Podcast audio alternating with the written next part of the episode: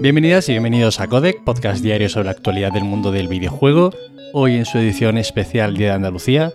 Yo soy Nacho Cerrato y hoy tenemos que empezar hablando de The Pokémon Company. Y es que en el evento que se celebró ayer domingo se anunció el nuevo Pokémon Escarlata y Púrpura, la novena generación de la saga que llegará a Nintendo Switch a finales de 2022. La sorpresa aquí es doble. Aquí ocurren más cosas, ¿no? Aparte de que simplemente se anuncia un nuevo Pokémon. Y es que, en primer lugar, la región en la que tendrán lugar estas nuevas entregas estaría inspirada en, ojo, España. Y es que durante algún momento del tráiler salía un mapa de España en el estudio de desarrollo. En una de las casas que salen en el tráiler hay un cuadro, por ejemplo, de una gitana bailando flamenco. Todo tiene un aire así muy mediterráneo y español. Parece ser que han tomado referencias de monumentos bueno, de sitios históricos como la Sagrada Familia. En fin, habrá que ver qué tal acaba siendo esta representación de España por parte de los compis de Game Freak y de Pokémon Company. Pero es que además de esto, la otra, para mí al menos, sorpresa y gran noticia es que en Pokémon apuestan decididamente por las mecánicas y el estilo de leyendas Pokémon Arceus. Y es que se van a implementar todas estas mecánicas y la nueva entrega de los juegos tradicionales, ¿no? Estos que salen dos siempre, Escarlata y Púrpura, va a ser como en leyendas Pokémon Arceus, con su mundo abierto, con los Pokémon por ahí paseándose por los arbolillos, y bueno, yo creo que esto es una buena noticia porque está gustando bastante Pokémon Arceus en ese aspecto, sin entrar en las quejas sobre el apartado técnico, que es bastante limitado.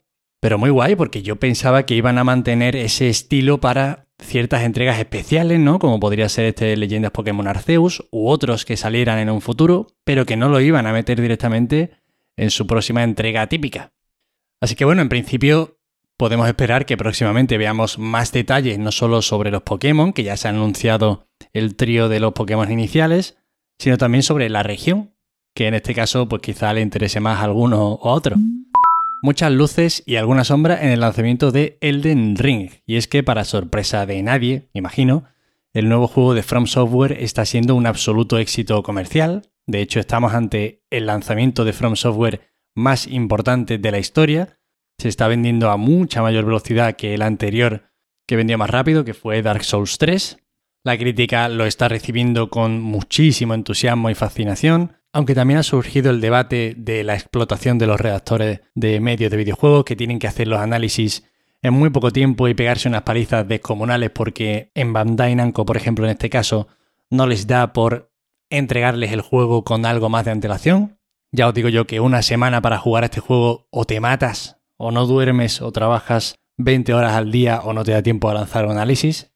Desde luego tienen que entregar los juegos con más tiempo, sobre todo estos juegos tan largos. Y bueno, independientemente de esto, que el juego está siendo un éxito total, las listas de amigos de toda la peña están atestadas de gente jugando a Elden Ring, pero es cierto también que está habiendo problemas de optimización importantes en PC. Y es que a pesar de que estén registrando picos de casi 900.000 jugadores simultáneos y que ahora mismo ya cuente con críticas mayormente positivas en Steam, hasta hace poco no eran así, es evidente que a esta gente hay que darle un par de collejas por el apartado técnico. No ya, de verdad, sin entrar en que se vea peor o mejor, ya sabemos que el fuerte de estos juegos es el diseño artístico y todo eso, pero que ya no se les exige ni siquiera que sean juegos espectaculares gráficamente, que lo pueden ser, dependiendo de si a uno le interesa más la potencia gráfica bruta o el diseño artístico, a mí, por ejemplo, me parece un juego gráficamente espectacular, pero joder, que funcione bien, que no tenga caídas escandalosas de frames, que no se le cierre a la gente. A mí se me ha cerrado una vez en Play 5, tengo que decirlo.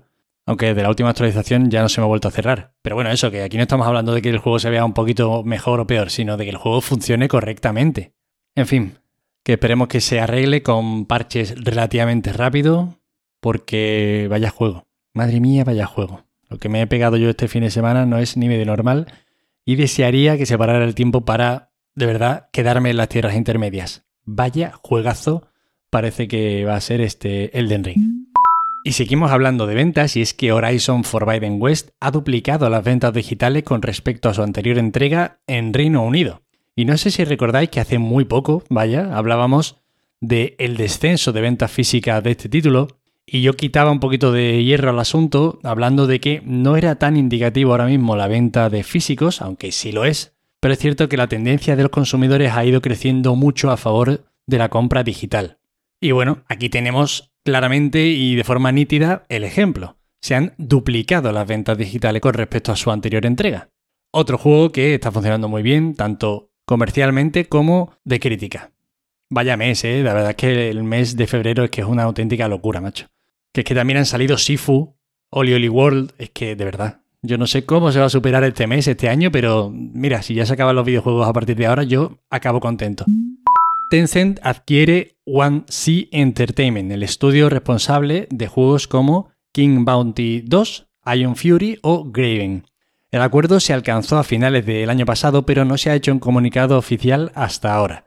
Es cierto que no conocemos cifras del acuerdo, por ahora al menos no tenemos nada de esto, pero parece ser que la compra incluiría QLOC Studio, una compañía especializada en desarrollo y localización de videojuegos. Y esto serían todas las noticias de hoy. Espero que os hayan resultado entretenidas. Ya sabéis que para cualquier queja, sugerencia o comentarios me tenéis en arroba Nacho Cerrato en Twitter. Os agradezco de corazón, como siempre, que estéis ahí al otro lado, empezando una nueva semana conmigo. Si sois andaluces como yo, felicidades, panas. Si no, mala suerte haber nacido en esta maravillosa tierra. Agradecimientos especiales a los que os tomáis el tiempo de dejarme reseñas positivas o compartir el podcast o la newsletter con gente a la que le pueda interesar. De verdad, muchísimas gracias, de corazón os lo digo. Y nos vemos como siempre mañana. Hasta luego.